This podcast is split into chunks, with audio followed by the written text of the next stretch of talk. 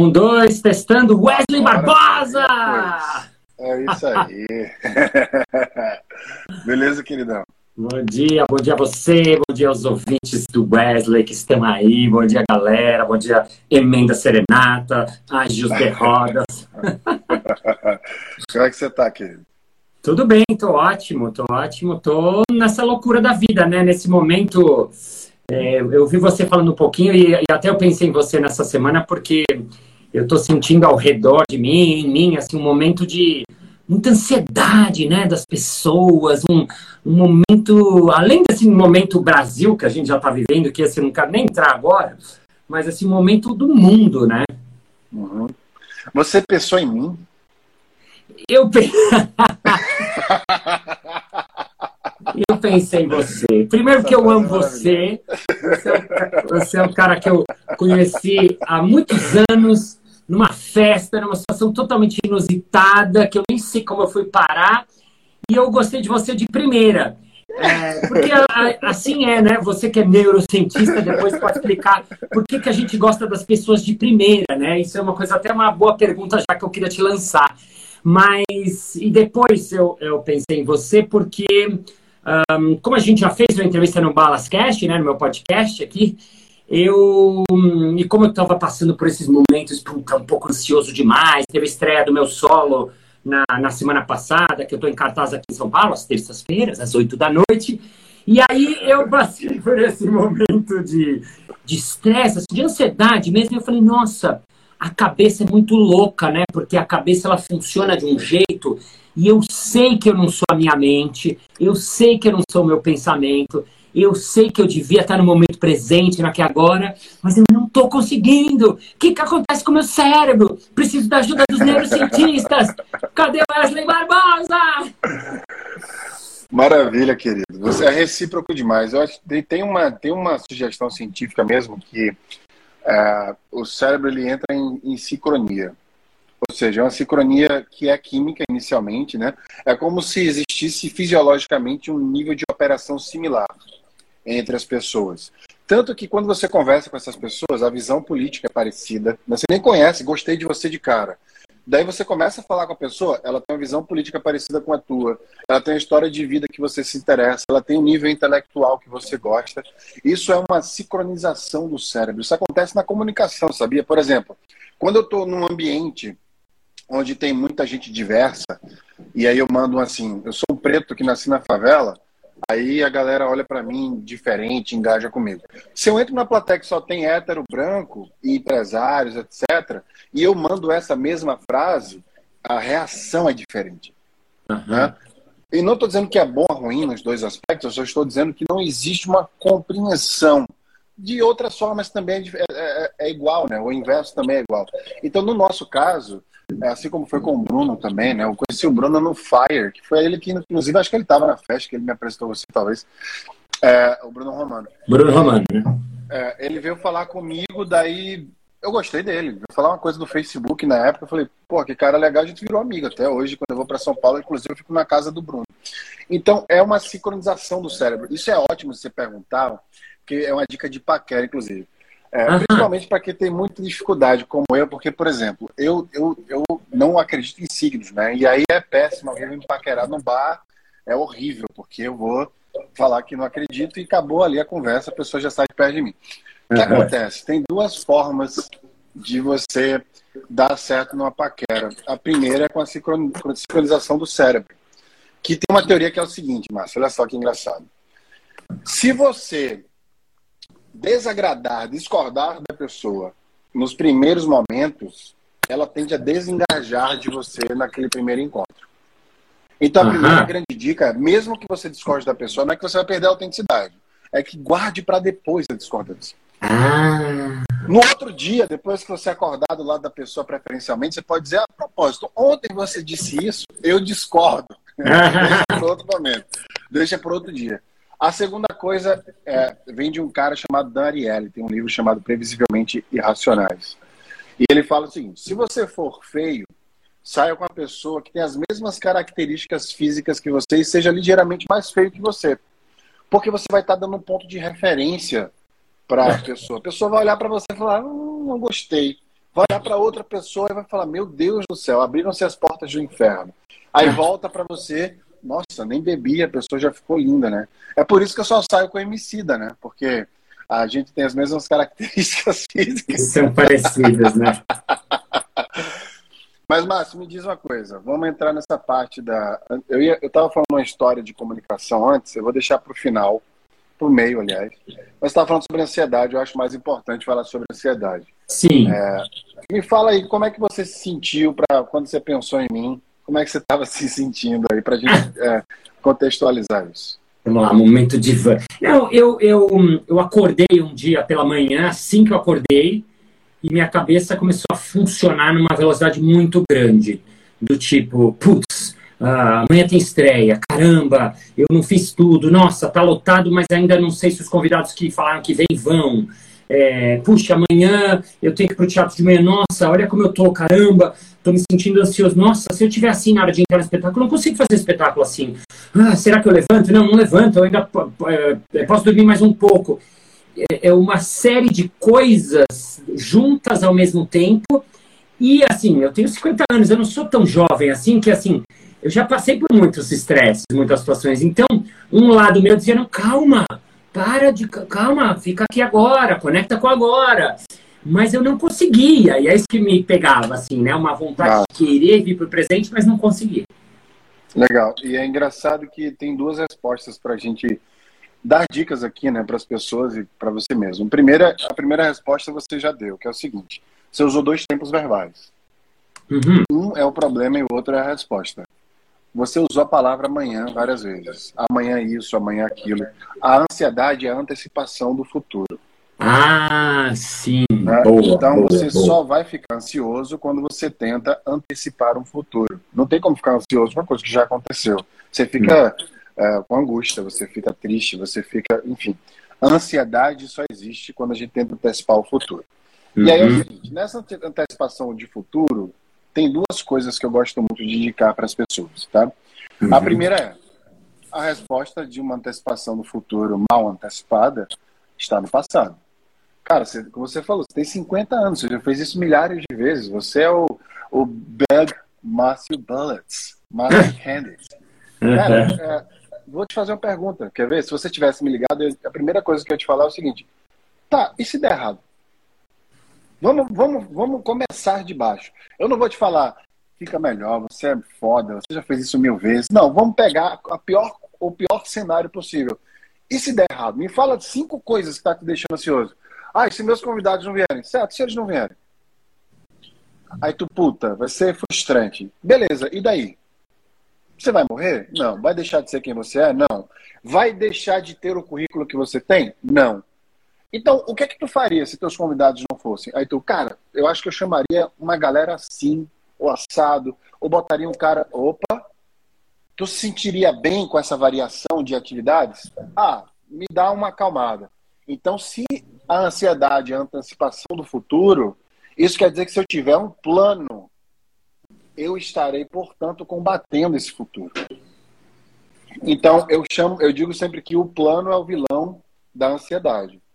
A primeira grande coisa que você tem que fazer, já que você já está na merda antecipando esse futuro, é, cara, abrace a merda. Vamos assumir que vai dar errado. Tudo que você tem medo que dê errado, vamos assumir que vai dar errado. Sabe, tem uma coisa na psicologia que eu gosto muito, que eu crio minha filha, tem 11 anos hoje, dessa forma. Eu não falo para minha filha, não põe o dedo na tomada que dá choque. Porque o cérebro de uma criança, ela não entende o não. Ela entende a frase afirmativa, põe o dedo na tomada que dá choque. Aí ela vai lá e põe o dedo. Pode olhar, você, se você pedir para uma criança botar o copo, ó, o, bota o copo, esse copo vai cair. Não coloque o copo aqui, esse copo vai cair. Ela pensa o quê? O copo vai cair. Ela não pensa no não. Então ela vai deixar o copo no mesmo lugar. Você tem que utilizar uma narrativa com você mesmo e com as pessoas que seja positiva. Ao invés de falar, não põe o copo aqui, você fala, ponha o copo nesta área. É um pouco mais difícil a gente pensar assim, porque a gente foi criado pelos não. Olha como eu falo para minha filha, Márcio, tem outra ponta, que é o seguinte. Você quer tomar choque? Não. Não, você quer tomar choque, põe o dedo na tomada? Não, você quer tomar choque, vá, põe o dedo na tomada. Aí ela, não, pai, eu não quero tomar choque, não. Então, bom, quando você quiser tomar choque, você já sabe onde, o que, é que você faz. É só pôr o dedo na tomada. Uhum. Ou seja, eu não falo para ela não pôr o dedo na tomada porque dá choque. Eu falo para ela, se você quer, eu começo pela coisa mais ruim. Isso faz com que o teu cérebro entenda que este cenário ruim é um cenário provável. E ele começa a te preparar para esse cenário provável. Então, não é que você se sente necessariamente extremamente bem. É que você, você dialoga com a ansiedade. Não tem como parar de ficar ansioso. Bota isso uhum. na cabeça. O fato é, não é que eu não. As pessoas me acham até frio às vezes, tá? Você nunca fica triste, não demonstra isso. Né? Não. Não é que eu não fique triste, porque existe uma diferença entre sentimento e emoção. Sentir é inevitável. Uhum. É, secretação hormonal, neuroendocrinológica, são seus neurotransmissores. Eu vou sentir. Agora, como eu reajo ao que eu sinto, aí eu posso influenciar. Eu não controlo o que eu sinto, mas eu influencio como eu reajo. Quer ver um exemplo? Você poderia, nessa, nessa crise de ansiedade, se trancar no quarto e chorar. Você poderia entrar em depressão. Você poderia ou você poderia, cara, vou correr, porque vou secretar endorfina, vou deixar minha mente sã. Não existe mente sã sem corpo são. Então, se você tivesse me ligado, vamos lá, Márcio, vou te ajudar agora a planejar. Primeira coisa, vamos planejar? Bora. Pior cenário possível. A gente anotaria aqui. Best case scenario. Melhor cenário possível. Aqui do lado direito. Uhum. E o que é que tem aqui no meio para você fazer? Para sair daqui para vir para cá. Aí você colocaria ações. Essas ações iriam fazer você ficar um pouco mais tranquilo em relação ao que você estava sentindo.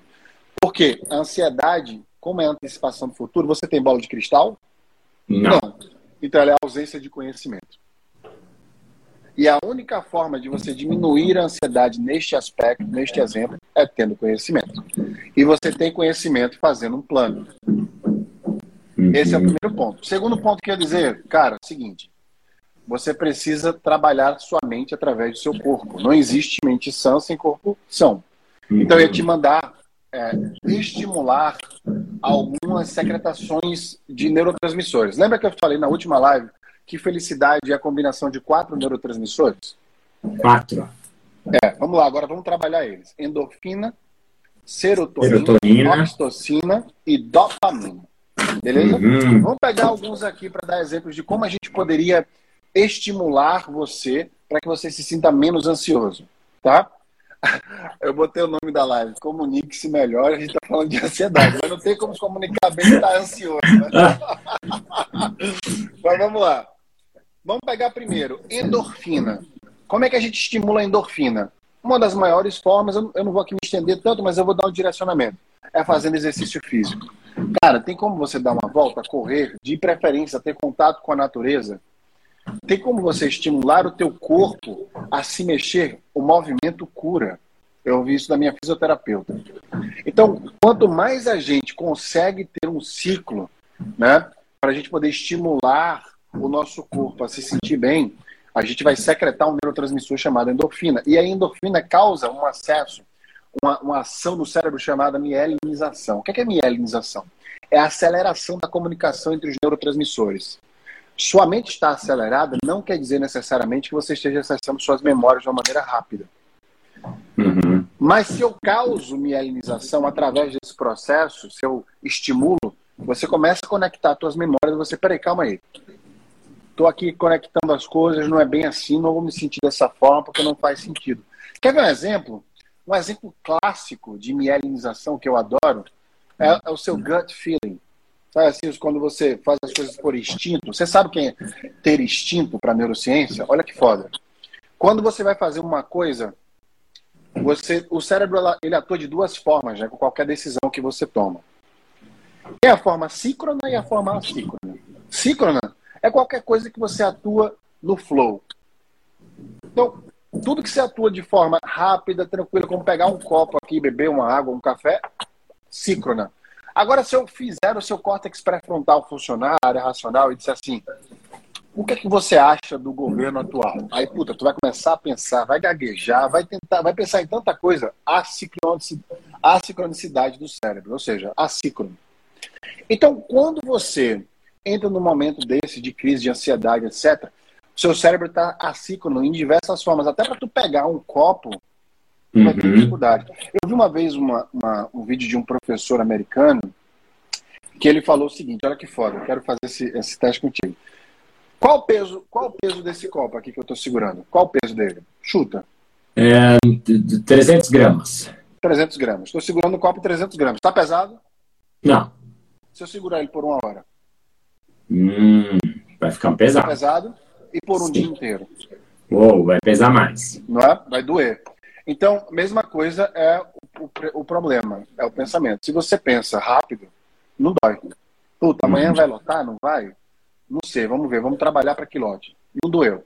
Se você demora uma hora pensando nisso, teu braço vai começar a ficar dormente, né? Mesma coisa do teu cérebro. Uhum. Se você passa 24 horas pensando nisso, e aí? Você está fudendo você inteiro. Então, a gente tem que fazer um, um trabalho reverso. Vai correr, mielinização vai causar essa, essa, essa, conexão entre as células e aí nervosas, que são os neurônios, e aí vem o instinto, que é o seguinte: olha que foda o que é o instinto. O instinto é o acesso consciente ao subconsciente de maneira síncrona. Como, Como é que é o acesso? De novo, de novo, repete o, o acesso. O cérebro, é. o cérebro atua de. A, a, a, o instinto quando você atua de forma instintiva, você dá consciência ao seu subconsciente de maneira síncrona. Ou seja, você entra em flow entre o seu consciente e o seu subconsciente. Sabe como? Uhum. Quando você olha para uma coisa e você fala assim, eu já sei o que fazer aqui. Aí você, caralho, eu sinto que eu devo fazer isso. Você faz e dá certo? Sabe por que você fez isso e deu certo? Olha que foda. Não tem nada de força do universo nisso. Isso é força do cérebro. O cérebro pegou o seu padrão de atuação subconscientemente, de todas as suas memórias que você fez no passado, ele deu uma fórmula inconscientemente para dizer, Márcio, somando toda a tua experiência, você atuaria dessa forma. A gente está te entregando um plano para você atuar com o que está acontecendo agora na sua vida. Por isso que muita gente fala, eu segui meu instinto e deu certo. Cara, é, é lógico que seguir o instinto vai dar certo. Porque o instinto é o cérebro te falando de todas as decisões que tu tomou no passado, através de acesso a memórias e te dando um mapa para que você faça aquilo da melhor forma possível. Tem, olha que coisa foda, né? Que a gente não aprende na escola, deveria, né? Imagina se a gente aprendesse isso na escola, que o nosso cérebro te dá um mapa de atuação. Agora, o que isso tem a ver com a, com a, com teu, com a tua ansiedade?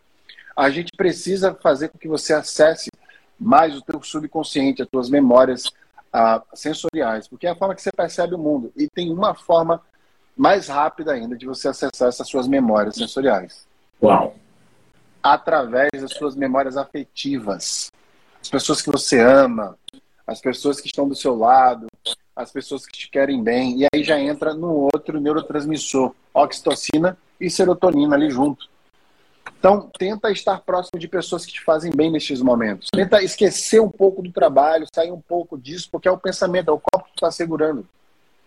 Sabe? Uhum. Deixa o copo parado um pouco. Vai fazer, vai correr, vai jogar alguma coisa, fazer algum esporte, vai encontrar algum amigo, tomar. Vai tentar fazer alguma coisa que você normalmente faz para se sentir melhor, para se sentir bem. E aí vem o quarto neurotransmissor e um dos mais importantes. A dopamina é o neurotransmissor da recompensa existe um sistema no cérebro chamado circuito de recompensas do cérebro. Uhum. E ele se ativa quando, por exemplo, você faz piada. Eu estou sendo recompensado. Lembra que eu falei que o humor é a guloseima do cérebro uma vez para você? Eu adorei, agora eu falo isso. e eu nem dou crédito. Por que, que, o, por que, que o humor é a guloseima do cérebro? É o chocolate que não engorda. Porque o chocolate, assim como a cerveja, o vinho, etc., ele ativa o sistema de recompensas do cérebro, que é coberto de forma geral por três áreas. A área tegmentar ventral, tá? Que é a, a, raiz da dopamina, do neurotransmissor da recompensa, que fica no subconsciente. O núcleo accumbens, que é o núcleo do prazer, que também fica no teu subconsciente.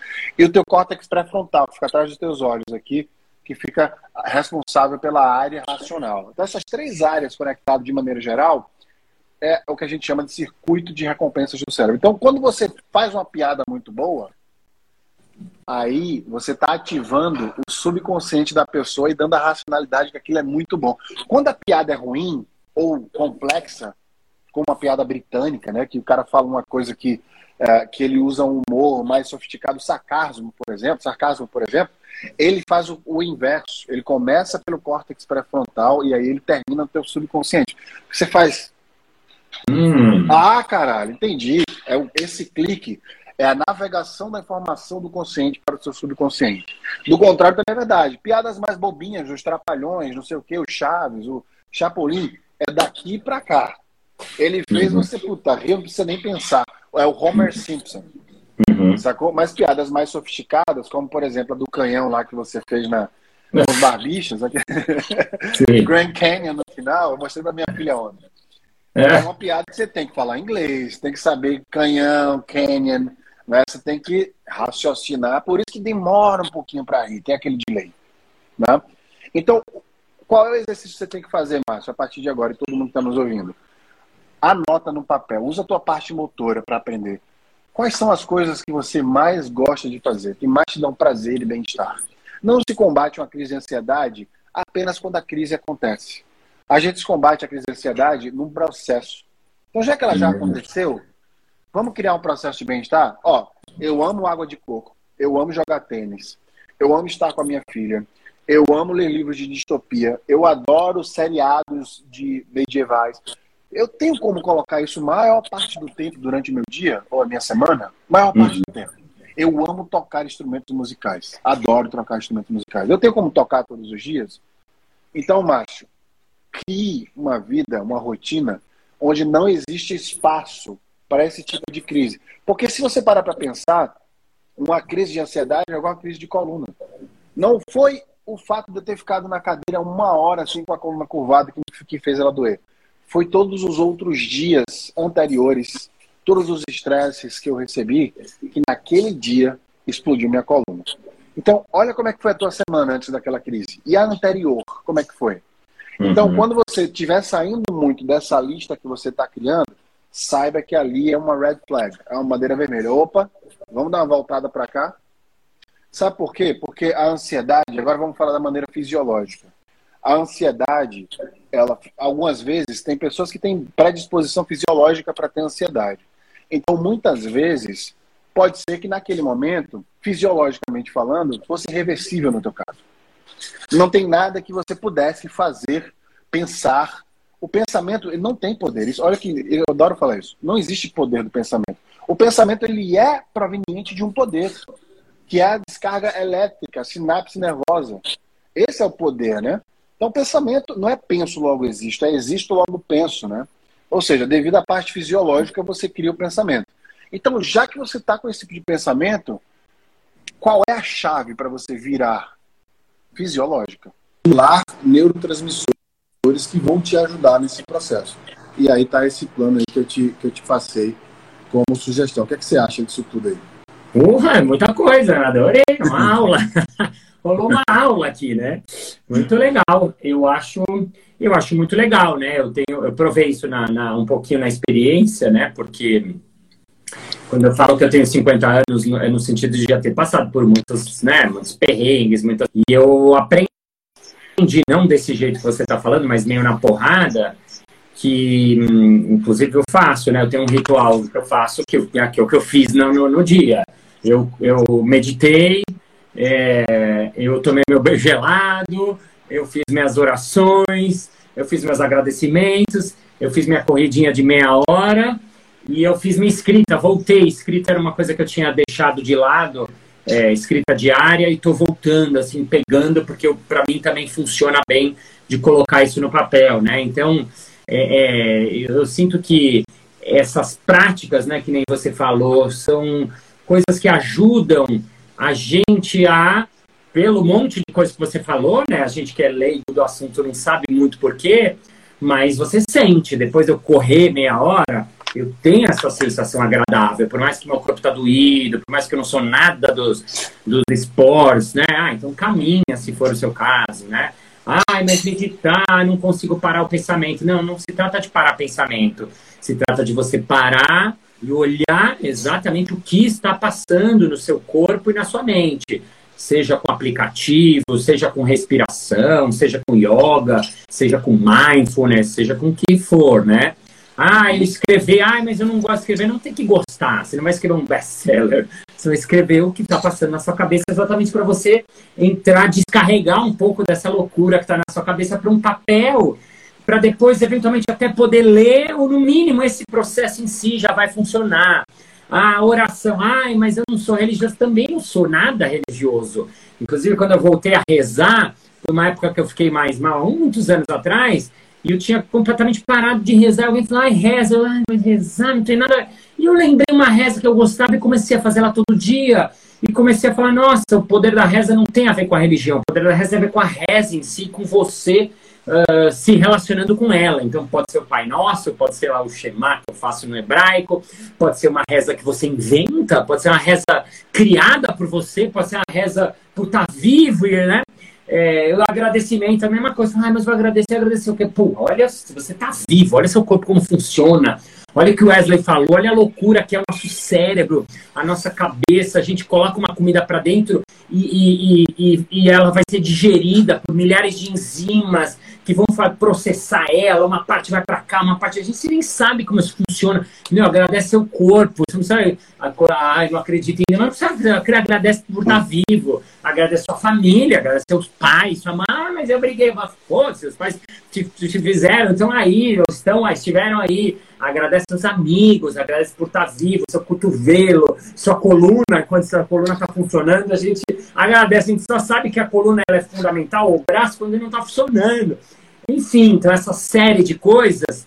E aí vou terminar puxando para o meu assunto, porque alguém escreveu aqui que eu adorei, é, é, o Valmir, falou, ah, o Balas, o Balas provavelmente diria sim para o que vier, abraçaria essa oportunidade, né? E entrando aí um pouco no meu assunto, né? O que eu entendi que o palhaço e o improviso têm em comum, né, que eu falo nas minhas palestras tal, esse tal de sim, né? E basicamente, o primeiro dos três sims que eu falo, né, quando eu fui fiz o TED, que eu comecei a pensar assim, como existe mais a fundo no sim, né? Então, o primeiro sim que eu entendi é o sim para mim. Eu entender que eu crio, eu me comunico, eu vivo primeiro a partir de mim. Então, a primeira coisa que eu preciso fazer é conectar comigo. Por isso que faz sentido isso que está falando. É conectar comigo, é conectar comigo, é perceber como eu tô. Mesmo se eu estou ansioso, eu preciso conectar com essa ansiedade. Eu preciso aceitar que eu estou assim. Eu preciso perceber que, nossa, olha esses pensamentos, caramba, olha a loucura. Nossa, olha meu coração, está um pouquinho batendo. Nossa, olha como eu não estou conseguindo segurar o copo.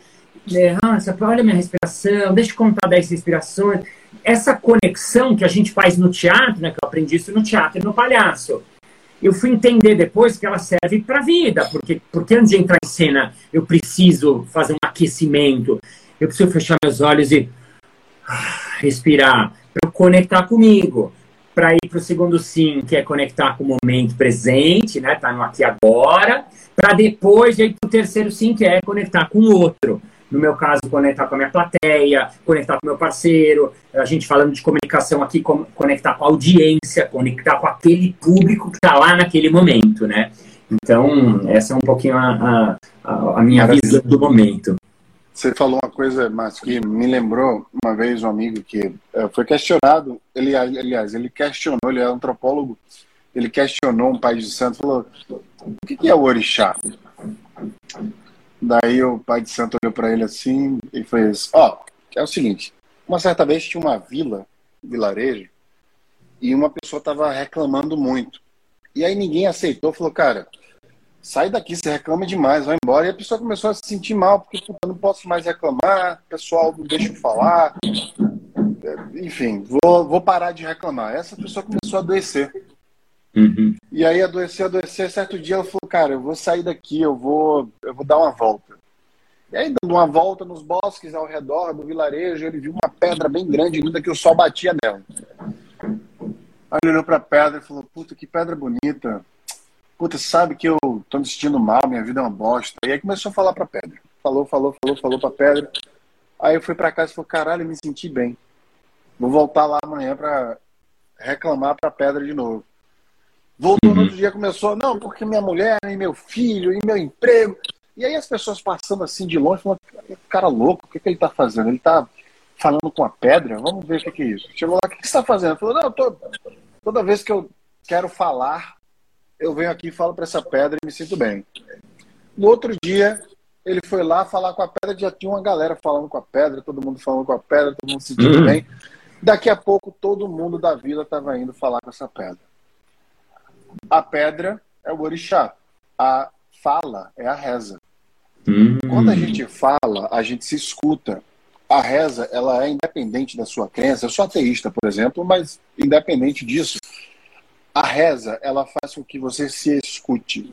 Quando a gente fala dos nossos problemas, a gente está trabalhando mais áreas do cérebro. É por isso que a gente aprende muito mais quando a gente ensina, numa robustez muito maior, porque nós estamos trabalhando mais sentidos, porque o cérebro percebe o mundo através de seus sentidos. E são mais de um. Quanto mais você multiplica essa experiência, mais você vai aprender. Por isso que tocar uma hora de instrumento por dia é muito mais importante, por exemplo, para o cérebro do que qualquer outra coisa em relação à plasticidade neural, a aprender outras atividades. Então, na hora que tu reza, tu está se escutando. Quando tu se escuta, tu cria consciência daquilo que está acontecendo. Quer ver um exemplo, Márcio? Você melhorar quando você estiver tendo esse tipo de crise? Todas uhum. as vezes que você tiver com algum problema, fala com o máximo de pessoas possível sobre este mesmo problema. Uhum. Não, não para ouvir os conselhos delas, mas para se ouvir mais vezes de formas diferentes. Na quinta vez, você vai perceber que você já deu resposta para a maioria das coisas. Eu faço Sim. muito isso e quando eu falo com a pessoa, a pessoa vai interferir no que eu estou falando. Não, não, não, não estou nem falando para você falar nada, porque na verdade eu já sei até o que fazer. Então, é uma questão muito mais de se escutar do que escutar o próximo. Não estou dizendo que você não deva escutar as outras pessoas. Mas esse exercício é mais importante isso. Pode Sim, né? Faz total. Total. Aliás, daquele monte de coisa que eu nomeei, a outra é terapia, né? Que eu aprendi. Claro, às vezes a pessoa não tem condição de fazer ou tal, mas acha um jeito. Agora os planos de saúde estão oferecendo. É, nesse sentido, a terapia tem bastante, uma boa parte da terapia é porque você fala é, e você, ao falar, você muitas vezes se dá conta já, do, do, do né? Então é o que você falou, às vezes não estou podendo, bom, eu tenho recorro a amigos, a parentes, a gente que você consegue falar. Eu não sou um cara que fala muito, assim, né? Então, é, é, enfim, estou aprendendo isso, né? A falar. Uh, uh, eu gosto bastante de escutar, de ouvir, de ajudar os outros, mas eu não sou desses que sai falando. Eu tenho uns amigos que falam um monte de inveja de você. Sai falando na roda as questões. eu não sou, então cada um é de jeito, né? Ah. Mas, mas é. E aí, uh, mas eu acho que é, é indo para a comunicação em si, né? Muito interessante isso também, porque muita gente me busca, me procura, né? Ou procura improviso, ou o próprio palhaço, né? ai, mas balas, eu sou tímido, ajuda. É, é, claro que ajuda, né? Porque o improviso, assim como o palhaço, né? Ele traz muito. Até você falou uma coisa logo lá atrás que eu achei muito legal, que é abrace a merda, né? O improviso é, é um exercício de errar. Você errar, errar em cena, errar de novo, errar de novo, errar de novo. Quando você erra muito, você vai ficando um pouco mais tranquilo, porque você já errou tantas vezes. Você fala, ah, já sei como é. Né? E eu brinco até lá, ninguém morre de teatro. Vem aqui, o cara, ah, tô com medo de entrar em cena. Ninguém morre para dar uma palestra, ninguém morre para apresentar, né? É, é claro que é difícil, eu sei que é difícil. As pessoas até me elogiam, ai, balas, eu morro de inveja que você não tem medo. E não é verdade, não é que eu não tenho medo, eu tenho medo sim. Só que eu aprendi a trabalhar com esse medo, a olhar para ele, a me preparar antes. Por isso que esse antes ele é muito importante. Por isso que esse sim para mim ele é primeiro. Eu perceber como eu sou, perceber como eu tô. Ai, mas balas, eu não tenho essa desenvoltura. Não tem problema. Para você se comunicar, você não precisa falar com a desenvoltura do Steve Jobs, que é um grande orador.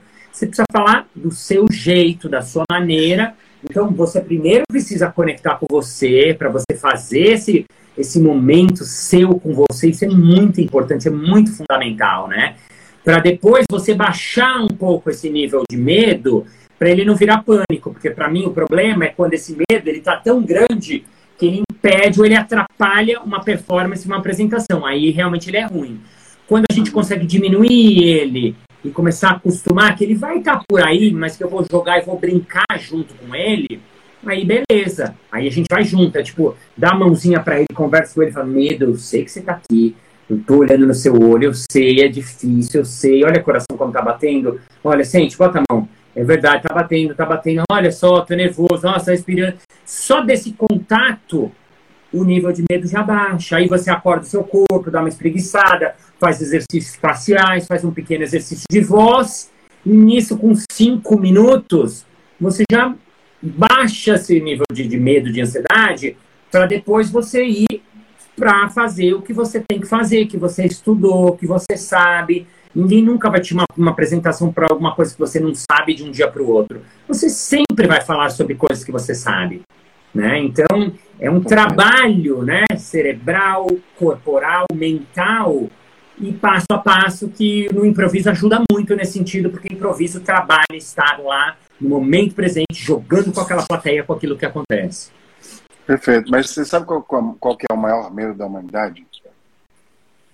Não. Morrer. Falar em, falar em público. Morrer ah, é segundo, verdade. Né? É verdade. Essa e, é a segunda. E, e, a gente tem medo de falar em público porque nós somos mamíferos. E a gente vive em bando e a gente, na verdade, tem medo da não aceitação social. E aí, olha que bacana. Eu, tava, eu, eu iniciei essa live falando que eu estava dando uma palestra em Florianópolis e faltou energia no meu palco. Ah, você falou. E depois eu estava dando uma aula no Rio de Janeiro e aí uh, não estava com os slides atrás ali. E eu perguntei para todo mundo qual foi a habilidade que eu utilizei para poder segurar as pessoas durante a queda de energia e durante a falta de slides. O improviso.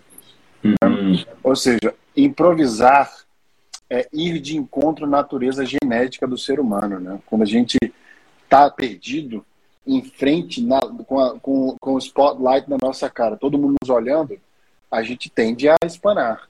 Né? A gente tende a não ter forças para poder se posicionar melhor e a gente que tem uma crise de ansiedade não consegue segurar. E se a gente consegue improvisar, o que é o improviso? É saber o que fazer no erro, você acabou de falar, né?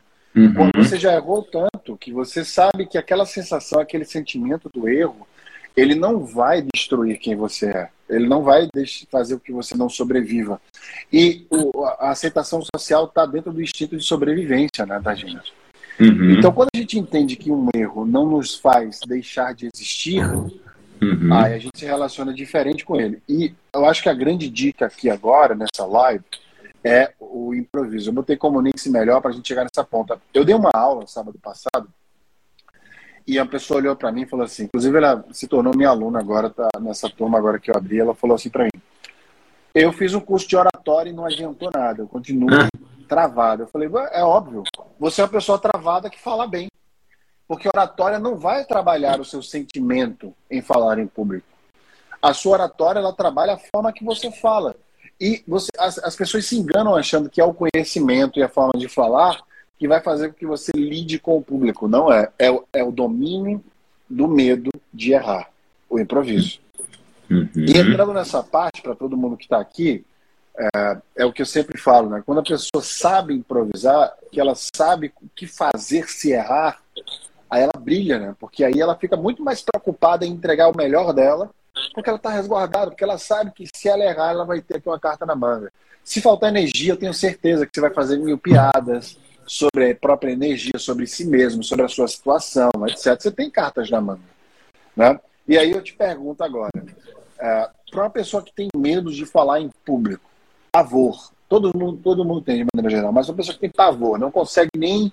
Se tiver três pessoas, tiver uma câmera na frente dela, já trava. Quais são as primeiras dicas que você daria para essa pessoa destravar? Valendo um milhão de reais. Um milhão, a dica de um milhão de reais, né? É, eu, eu acho que a, a, a, eu acho que eu vou voltar na mesma coisa. Queria pensar uma coisa nova, mas eu não consigo, porque hum, eu entendi, o próprio improviso, às vezes ele é confundido com, até na minha palestra, quando eu vou na empresa, eu falo, é, é, improviso não é gambiarra, né? Tem até plaquinha, ó. Tcharam! improviso não é gambiarra. É, e, é, e eu mostro até umas fotos de umas gambiarra, de umas coisas lá que não deram certo, que parece que é legal, mas um, um cara fritando uma linguiça num ferro de passar roupa. Sabe, umas coisas assim que você, você, não, você, não, você fala é, engraçado, é, é engraçado, mas você fala assim, nossa, isso aí eu não comeria isso aí, né? Uh, mas assim, então, por que, que eu falo isso? Porque assim, no próprio improviso teatral, né, que é o meu caso, para eu fazer um espetáculo de improviso, eu não chego e saio, chego da minha casa e vou, entro no teatro, começo, entro em cena direto. Não. Tem uma preparação para isso acontecer. Então eu tenho a impressão que a preparação, como eu falo assim, é, apresentar uh, uma, uma, fala, uma palestra, um, um TED, um projeto, é como, para mim, né, a referência que eu fiz é como apresentar um espetáculo. Tem alguns pontos que você não pode pular.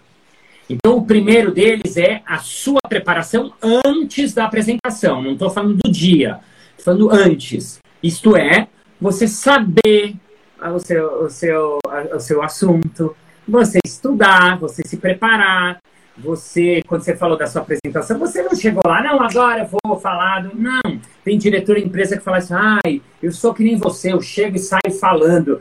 E aí na minha cabeça eu falo assim, não sou, eu não chego e saio falando, eu tenho uma palestra.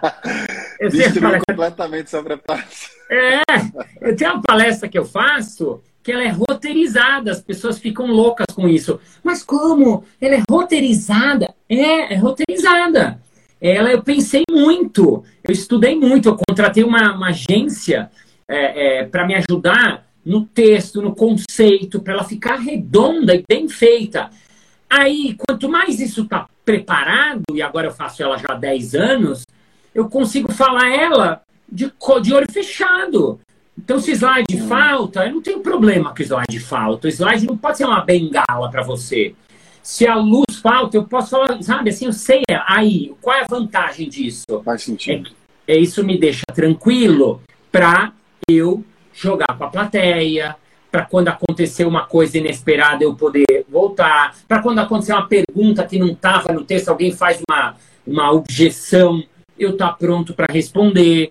Quando eu tá, eu estar tá prestando atenção na plateia, porque se eu estou prestando atenção na plateia, e eu estou falando, e eu percebo que um monte de gente começa a, a, afundar na cadeira, sabe quando você vai, você dá bastante palestra, né? Sabe quando você vai notando, porque, porque mas não é culpa só, é porque às vezes o cara está o dia inteiro em palestra, as empresas amam enfiar o cara na sala das 8 às 6 da tarde, e o cara está com sono desgraçado, então eu preciso perceber isso, porque quando eu percebo isso, eu, eu falo, opa, preciso fazer alguma coisa. Então, eventualmente, eu estou no primeiro capítulo, que é logo o início, e aí eu falo, gente, então, vamos fazer um exercício de improviso? Vamos todo mundo levantar um segundinho e isso, olha para a pessoa do lado, olha para a pessoa do lado, levanta a mão, chacoalha para o outro lado, oh, show da Daniela Mercury, eles riem, faço uma piada, uma coisa simples, para todo mundo só levantar, e aí eu falo, beleza, pode sentar? E, assim, para que serviu isso? Para eu engajar a minha plateia. Ah, você faz sempre? Não, não faço. Outro dia minha produtora falou, por que você mandou? Eu inventei lá um Networking Express. Para 10 segundos para você cumprimentar o maior número de pessoas possíveis ao redor. Valendo! Um, dois, eu quero você, oi, tudo bem, oi, tudo bem, oi, tudo bem. Aí chamou o Networking Express. Ela falou, por que, que você fez aquilo? Aí eu falei, fiz aquilo porque a plateia começou a dormir, tinha gente dormindo mesmo. E eu sei que não era por minha causa, a sala estava fria, congelada, a luz fechada. Então, o cara não engajou na minha plateia, na, na, minha palestra, mas não por minha causa. Então, eu, eu tenho possibilidade de atuação, né? Então, vamos voltar lá para trás, só para não me perder na, na resposta. Então, a primeira coisa é o planejamento, que não é contrário a improviso, você se planejar, e tem a ver com o que estava falando lá atrás, né? Ter um plano, né? Então, poxa, eu sei do meu assunto, eu sei, preparei minha palestra, isso é um. Aí depois tem planeja o planejamento do dia em si, que eu vou me apresentar. Aí sim é importante eu, eu acordar e fazer, por exemplo, eu faço o meu ritual de manhã. Ai, Balas, eu não tenho tempo. Ok, então pega alguns minutos antes da sua palestra, desliga seu celular, esquece as pessoas em volta e toma um tempo para você, para você fazer um pequeno ritual. Se você for já tiver planejado antes da sua palestra, você já vai saber o que fazer nesse ritual. A coisa mais básica desse ritual é o conectar com você. Para mim, as dicas são você respirar, você contar 10 respirações, você fechar os olhos, você fazer um passeio pelo seu corpo para sentir como está o seu corpo. Para mim, isso é o básico do básico do básico. Quando Aí, você um... pensou em mim, você estava fazendo esse exercício?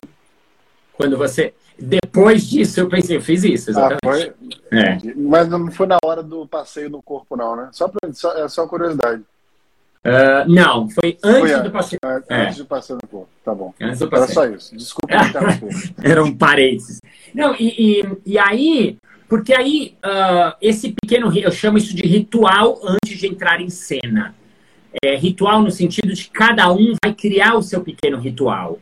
Até porque cada um funciona de um jeito, você sabe melhor do que eu. O meu amigo Marcão, ele antes de entrar em cena, ele colocava fone de ouvido, Marco Gonçalves, né, do improviso, você conhece também ele.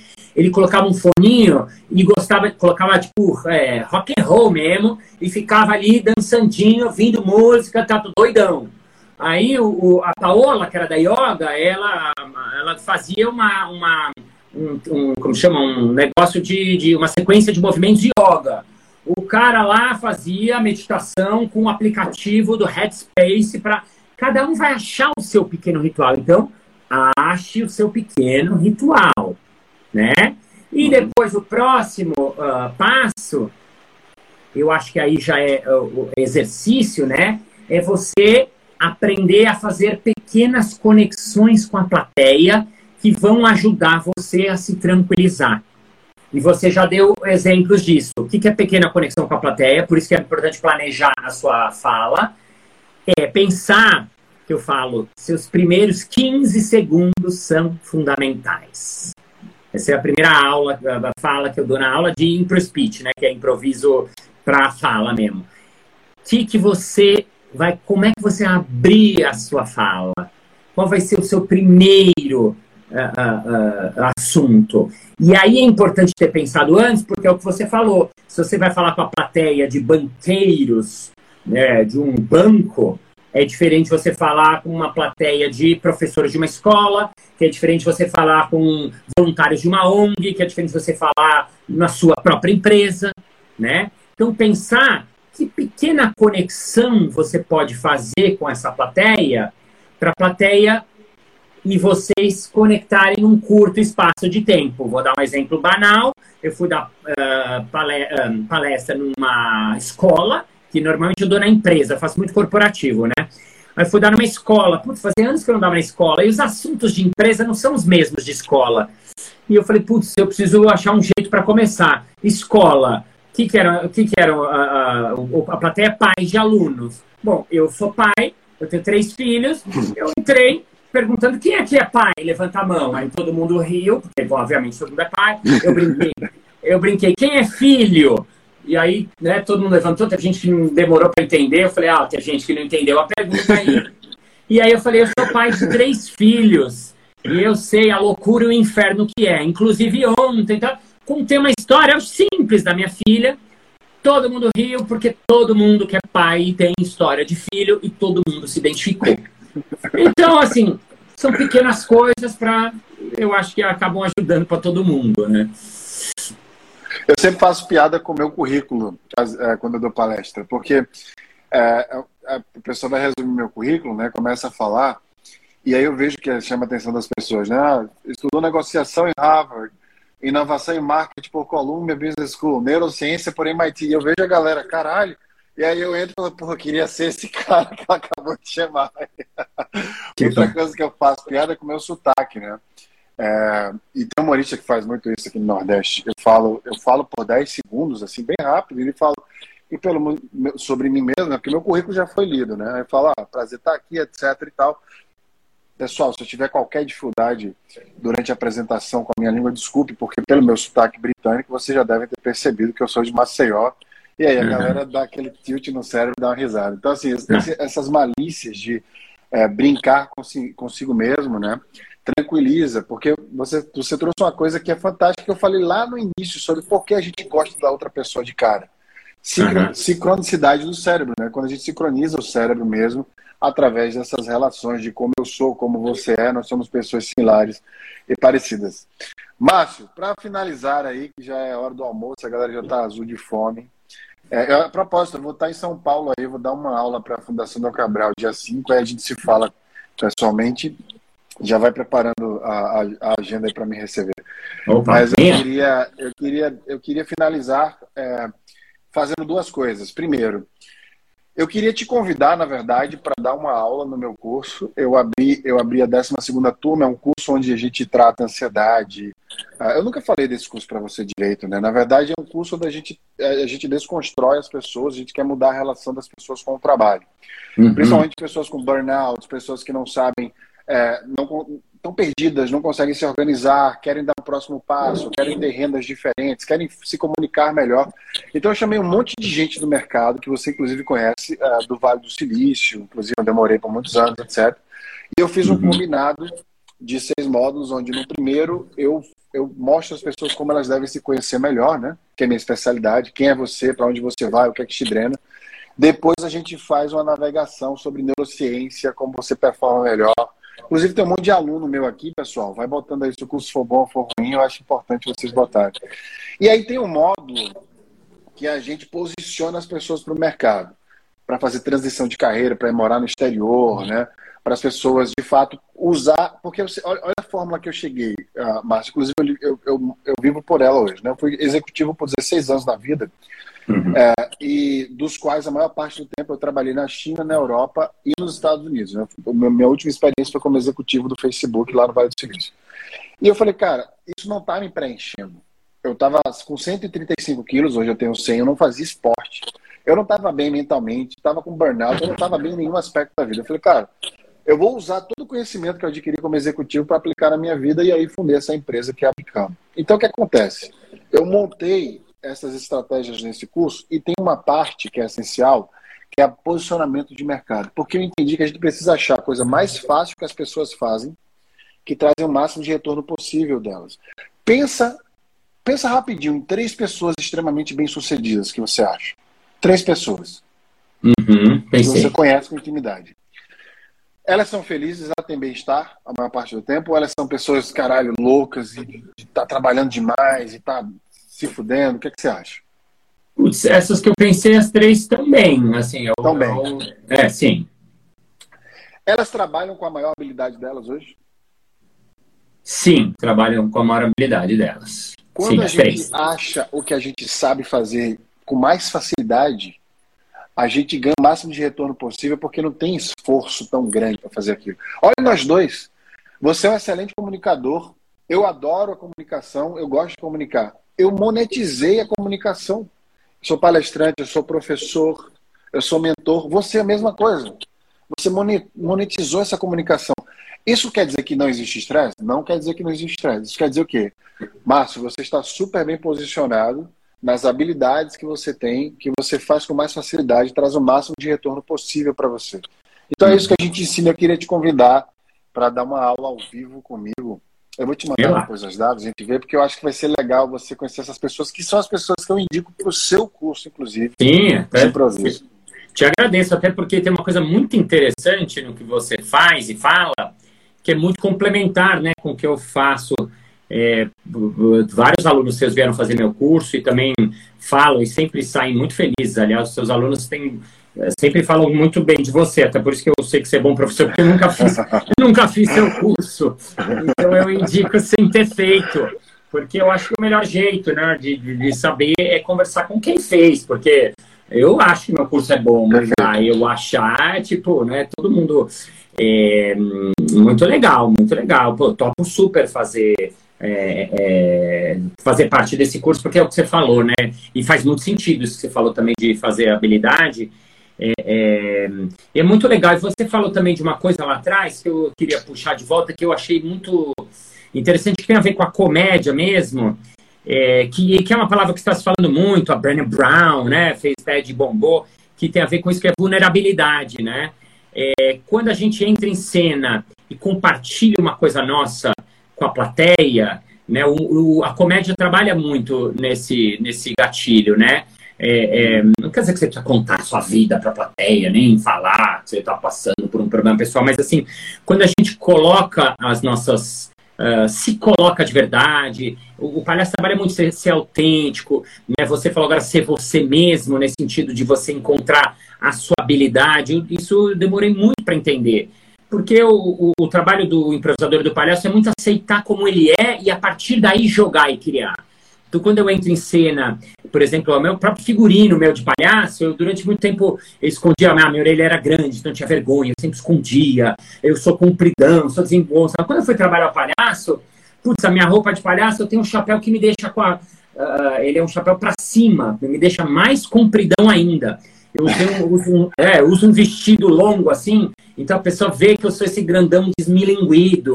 É, as minhas trancinhas, assim, eu assumo elas, mesmo no corporativo, quando eu comecei a trabalhar, eu escondia minhas trancinhas. Tipo, não, o corporativo tem que ser sério. E depois falei, não, para, é o contrário. Eu estou falando de autenticidade, eu tenho que ser autêntico. Eu tenho trancinhas, né? E a pessoa, quando ela vê isso, a plateia ela gosta disso, ela compra isso. E os, as pessoas gostam disso. A gente gosta de pessoa que é verdadeira na vida. A gente simpatiza com gente que a gente fala, putz, esse cara tá de verdade. É, é, então é muito legal isso que você trabalha, porque você está trabalhando as pessoas serem elas mesmas, as habilidades dela, para ela trabalhar o melhor possível, né? Exatamente, perfeito.